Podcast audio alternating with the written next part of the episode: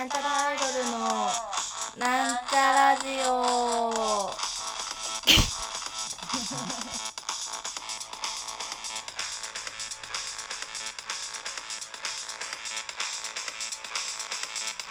はい始まりました。なんちゃらアイドルのなんちゃラジオを自己紹介します。なんちゃらアイドル赤色担当みさみまみです。というわけで、えー皆様いかがお過ごしでしょうか。えー先日ですね私、えー27歳の誕生日を迎えまして、えー生誕祭 2days 行わせていただきました。やったあのーな何年前からやってんの？私は。えっとねうんとね5、6、5年前とかぐらいからあのー生誕のやってるんですけどその生誕をやるにあたってね、まあ、自分で箱を押さえてブッキングしてギャラの支払いからグッズ制作全部やってたんですがはい。な多分ねその本当に一番最初の最初にやったのは別にそんな準備しないんですけど、まあ、会場も私がバイトしてたあの飲み屋だったし、まあ、その次の年から制作を始めあその何？えっと T シャツを作ったりとかしてなんか1年目とか T シャツ作って配ってましたからね私。すごいなって思う T シャツって別にタダじゃないんですよ。マジあれが一番お金使ったな。なんで T シャツあげあげてたんだろう。いや多分その来てくれるのは嬉しいからさ。なんかそれね。多分なんかななちょっとその時の感情全然わかんない私。今売っちゃってるからさ T シャツを。そうそう自分でデザインしたものをねなんか配ってたん配ったんだっけな。なんか配った気すんだよね。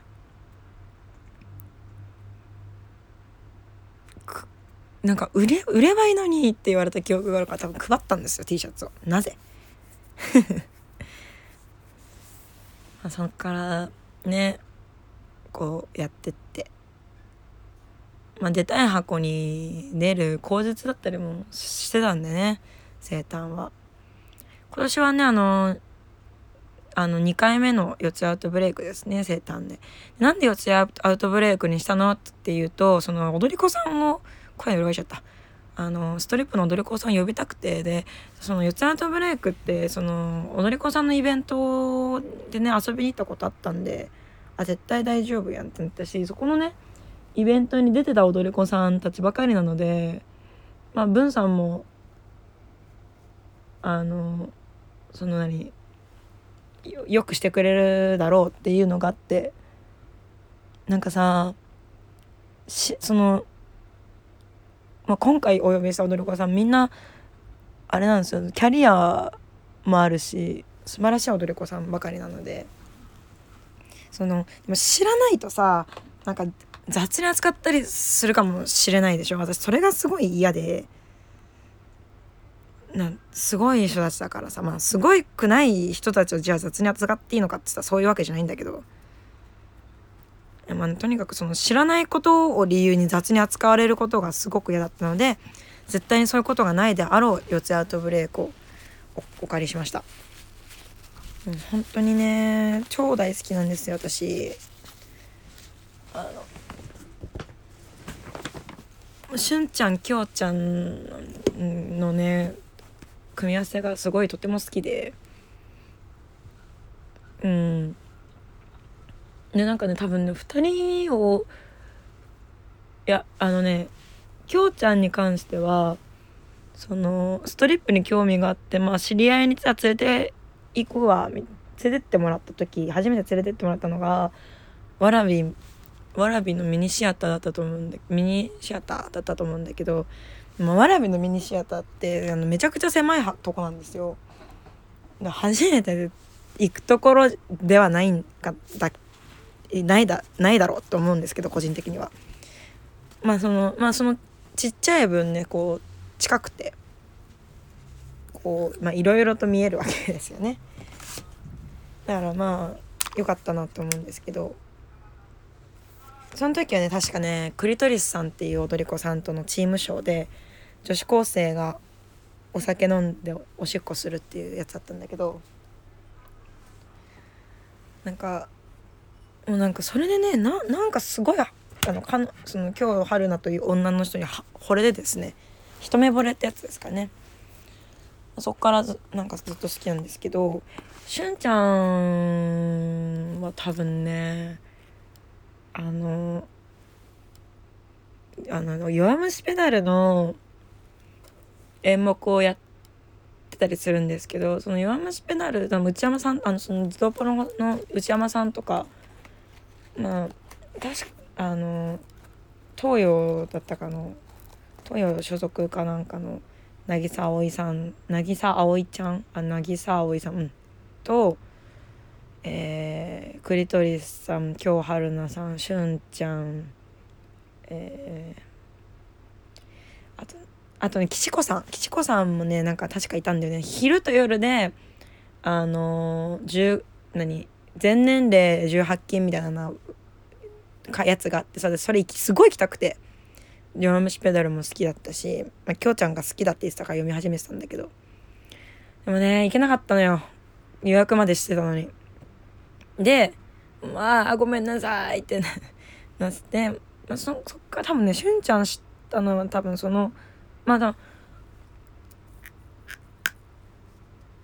そんな時ぐらいな気がする。な見たでなんか見に行ってあの多分ね初めて見たのどれなんだろう。あのね道劇あの道頓堀劇場って渋谷の坂の途中にあるとこがあるんですけどそこでね多分アリスの演目かなんかをね初めて見たんですよね。なんか衝撃を受けましたね。なんかあのしゅんちゃんね確か鳴子くんのこあのやつだったんですけどだからまあこう目がキリッとしてるなんか元気な男の子みたいな感じからさびっくりするくらいおおっぱいが大きいみたいな。踊り子さんってなんか結構おっぱいがなんだあのおしとやかな方が多いというかそのやっぱいっぱい動くからさあれなんだけど「わおっぱ大きい」ってなって。最低だね。あの第一印象最低なんだ。違うごめん。ち違うんだよ。あのとにかくね顔が可愛いんですよ。しんちゃん。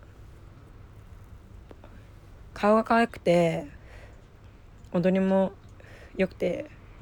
あの演技力がねすごいなと思うんですよね。なんか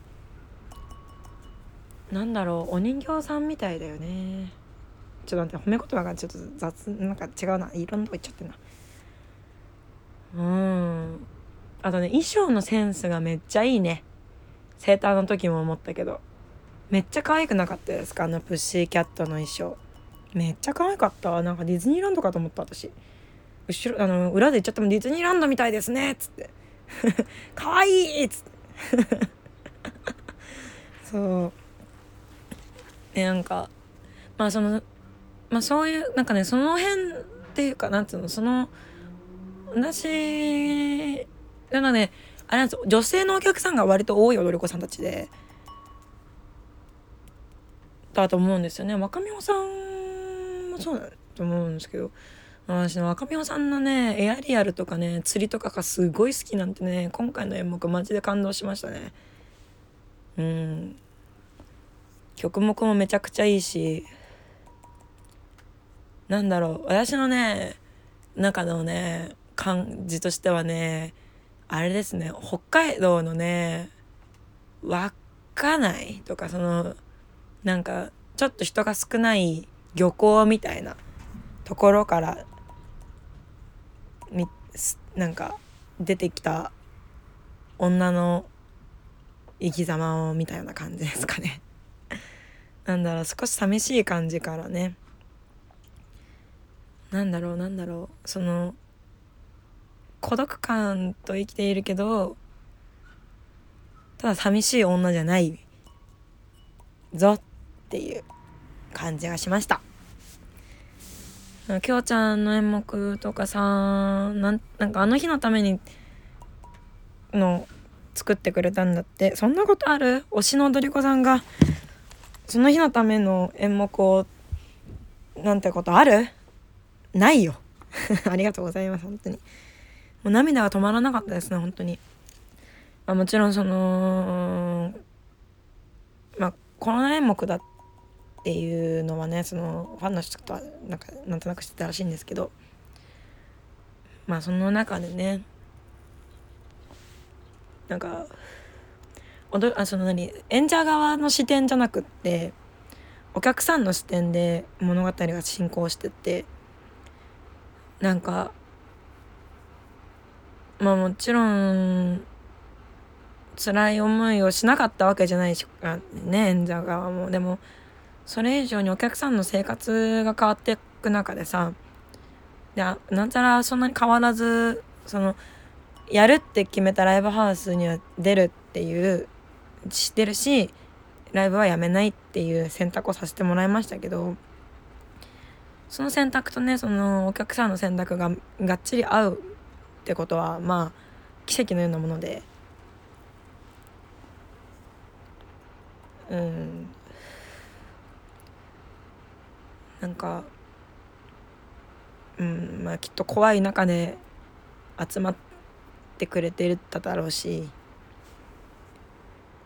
その今までがね別にその感謝しなかったわけじゃないしずっとずっと感謝してるんだけど改めてねあの尊い存在だなと思いました。ファンとかファンとか。みんなが具合悪くなならないようにね。ねその何健康でまた1年迎えまた1年後迎えられたらいいなと思いますね。なんか1年後どう世界が変わってるかわからないしわからないけど、まあ、開催できてよかったねって胸を張って言えるといいなと思います。ちょっと具合なんかなんか違う。そのねなんだみんなが健康であればいいんですよね。そううん。やっぱこの時期だからさ生誕やるのってせあの正しいじゃないまあ正しいか正しくないかっつったらまあ正しいかもしれないんだけど本当に良かったのかなってやっぱちょっと思う節あの思うところはあるのでやっぱ心配だからさもう本当に心配でそれがなんか私がやるって決めたから決めたことでこうねえ生活が変わってしまう可能性があるからまあそれはどのいつの時期もそうかもしれないんだけどね。そのコロナが流行ってなくてもそうなんだけどインフルエンザとかもあるからね。うん。まあやっぱ今年は特に怖かったかな。まあでもそのねきょうちゃんの演目であったようにねその辛い時期とか悲しい時とか苦しい時にねなんちゃらの音楽で少しでもこう寄り添えればいいなと思っていたのでなんかそれ言ってないのに汲み取ってくれたのかと思うような演目ですごく感動しました。なんか寄り添えればいいなとは思うんです。その救うとかさ人生を変えるってほどの力はないかもしれないけどなんかまあ少しだけ勇気が欲しい時とか少しだけ元気になりたいなとかっていう時にねそのそのすぐ隣になんちゃらの曲があればいいなと思うしこう苦しい時のね添え木になれればとちょっと結構傲慢なこと言ってるかもしれんけど思います。で2日目は児童プロモさんと白昼堂々踊れ人類さんをお呼びしての、えー、なんちゃらバンドの編成でライブを行いました。いやジボホさんはマジで本当にこういいよね。いいのよ。すごいいいのよ。徳井さんがまず歌うまいしね。春浦さんもか春浦さんと幸香さんのコーラスも可愛くて好きだしあと音がいいよね。なんかポコツンポコツンポクツンポクツン。ギターもめっちゃかっこいいしシンセもめっちゃいいし。なんかアレンジが変わったように思ったんだけどアレンジ変わったのかな？ちょっとそれ聞けなかったな。すげえきなんかアレンジ変わったかなって思ったんだけど。すごいよかった。でなんか会場にいた玉まりなちゃんが剥かれてて面白かった。剥かれとるって思って。お客さんで来てる女の子が剥かれとるって思って。幸香さん的にはなんかそのシャツの下にブラーがしてんのかと思ったんだけどなんか一枚型でごめんって思ったって言ってた。まあでも引っ張った時に嫌がらないでこう脱がされる体勢に入ったからあいいんだって思って。ドキドキなんかああわわってなってたらしい。面白いね。と白昼堂々踊る人類さんはですねあの以前三軒茶屋ヘブンスドアでバイドックさんとのスリーマンでご一緒させていただいたんですけどなんか私落語好きなんですけどその時にねなんか林家恭平さん？ん？林家恭平さんだっけ？柳家恭平だったかも。嘘。林家じゃないわ。柳？ちょっと待って調べていい？多分ね柳家だった。と思うんだけどいやなぎや。あ恭平じゃねえよ京太郎だし。ああもう最悪。なんかねここのね雑な覚え方よくない私。柳家京太郎さんのあのー死神あのね死神っていう曲が死神の曲があって死神っていうお話の曲があってそれがなんか柳家京太郎さんっぽいなと思ったの。っていう話をしたら僕ら柳家京太郎京京京ちゃんが好きでって言ってたよ京太郎さんのこと京ちゃんって呼んでんだと思ったんだけど。好きでなんか集まってんですよみたいな話を聞いてはいいなと思って今回お呼びしたんですけど。いやすごかったね。皆さん見ました？なんか多分前の方の方じゃないとちょっと見えなかったのかな？わかんないけど。そのね柳そのじゃあの死神の曲のねその、まあ、死神っていう話のあらすじを言いますとあのー、えっとねまあその遊びなんかいろんな人のいろんなバージョンがあるんだけどまあとにかくあのお金がない男の人にの前に死神が現れてあのとある呪文を教えてくれるんですよ。その呪文を唱えてパンパンって手を2つ打つと死神がついてる人の死神を剥がせると。でその死神はあの足元にいる死神は剥がせるけど枕元にいる死神はもうそれは手遅れだから手手出ししちゃいけないよっていう話ででまあそのどんどんどんどん町の人を治してってあの不思議な医者がいるみたいな評判になってお金を手に入れてくんだけどある日なんか千両のお、まあ、大口のね依頼が入ってまあその横断難のところのね大口のお仕事が入って直してくれたら千両あげますよって言われてで行ってみたら枕元に死神がいると。まあこれじゃあこれはダメだってことだけどダメあのお願いしますお願いしますってことであの足元をひっくり返して枕元にん違う。足も枕元をひっくり返して足元にするっていう作戦であの死神を剥がすんですけど、まあ、そこでねっていうそこで入れ替わった命がうんぬんみたいなその話なんですけどまあそのろうそくの火が消えないようにあのするっていう最後なんだけどそのまあ京太郎さんの死神はねあの死んだとも取れるし死んでないかもしれないみたいな。いや死んだのあれは。京太郎さんだけ死んでんな多分。あのまあいろんなオチがあるんですよ。死なないオチもあるし死ぬオチもあるし。死ん死な死んだ死のまあ大体死ぬオチなんだけど死ぬのかな？なんかねバースデーオチとあの火をこう新しいろうそくに移すのでああああああってなるとかであるんだけどもうなんかまあ多分その白昼さんのは死ぬオチなんだろうなと死ぬやつだと思うんだけどそのねろうそくの火を移す時の迫真の演技見ました？めっちゃ良かったよ。ほんとあの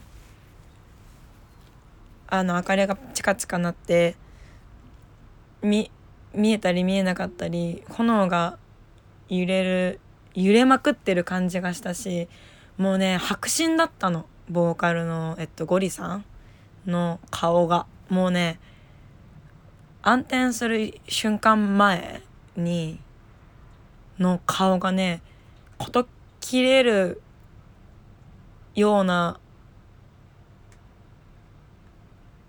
なんなんだろう。なんかすごい迫真だなと思ってすっげえよかったんだよね。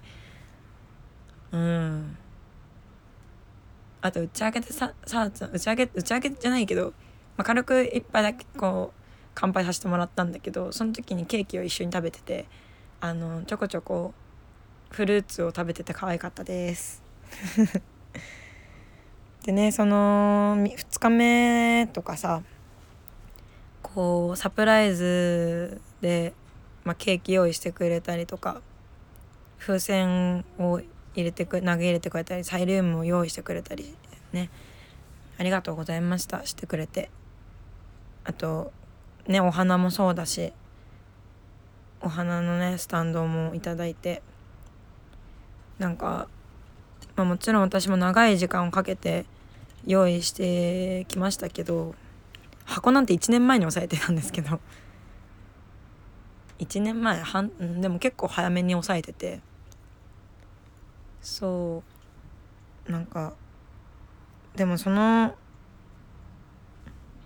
それと同じぐらいそのお祝いのねサプライズとかで時間かけてくれる人がいてなんかライブに来てくれるってだけでもありがたいのにプレゼント用意してくれる人もいて。なんか本当ありがたいなって思いましたね。このありがたいなって気持ちをちゃんと返せてるかわからないんですけれどもなんかそのライブはねもう本当にもう全部のありがとうを込めて心を込めて歌ってますけど。なんちゃのあのバンドも良かったんじゃない？あれ。私良かったなって思いますね。なんかすごい。失敗もしなかったし。あと今回は、まあ、ちょっと、まあ、緊急事態宣言宣言下の中でその時短のために時短時短営業のために8時で終わ終わっちゃった終わるんですけどなんか結構早めにやってもあんま押しちゃいけないなってのがあったんでその MC1 本のその超続けるやつで。なんかすげえあっちゅう間に終わっちゃった気する。あれ一応6曲ぐらいやってて。まあそういうのに緊急事態宣言下とかではなければもっとやりたかったんだけど。まあでも6曲ってこんな短かったっけって思うぐらいあっという間に終わってしまって。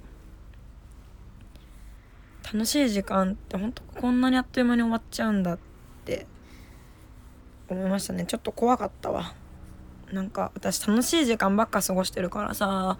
えー、もう終わりってことが多いんですけど老けちゃわないこれ。なんか生きる速度が多分速いからふ老けちゃわないか不安なんだよね。なんか頑張ることをやめなければ老けないって私は思ってるんだけど好きなことをね好きなだけやっていっていこうと思います。皆様のおかげでねそうやって笑って笑顔で生きていけるので本当にいつもありがとうございます。なんかみんなにいい景色を見せてあげたいみたいなのずっと言ってるけどいい景色は見れたでしょうか？まあ見れてるといいなと思います。お体には気をつけてね。えー、また一年生きていきましょう。そうですね。ちゃんとお礼言えてるかな？めっちゃありがとうなんだけど。ありがとうって思ってるしあまあこれまたあの私ノートも更新しようと思ってるのでまあちょっとなんかまあねなんかこうお礼の気持ちがどどうやったら伝わるだろうみたいなのでね悩んでまだ書き続けてる書いたわけし書いたわけしやってるんですけどまあもうちょっとしたら更新しますので少々お待ちください。はいというわけでそろそろお別れの時間が近づいてまいりました。ここまでのお相手はミサイマミでした。生徒ありがとうございました。バイバーイ。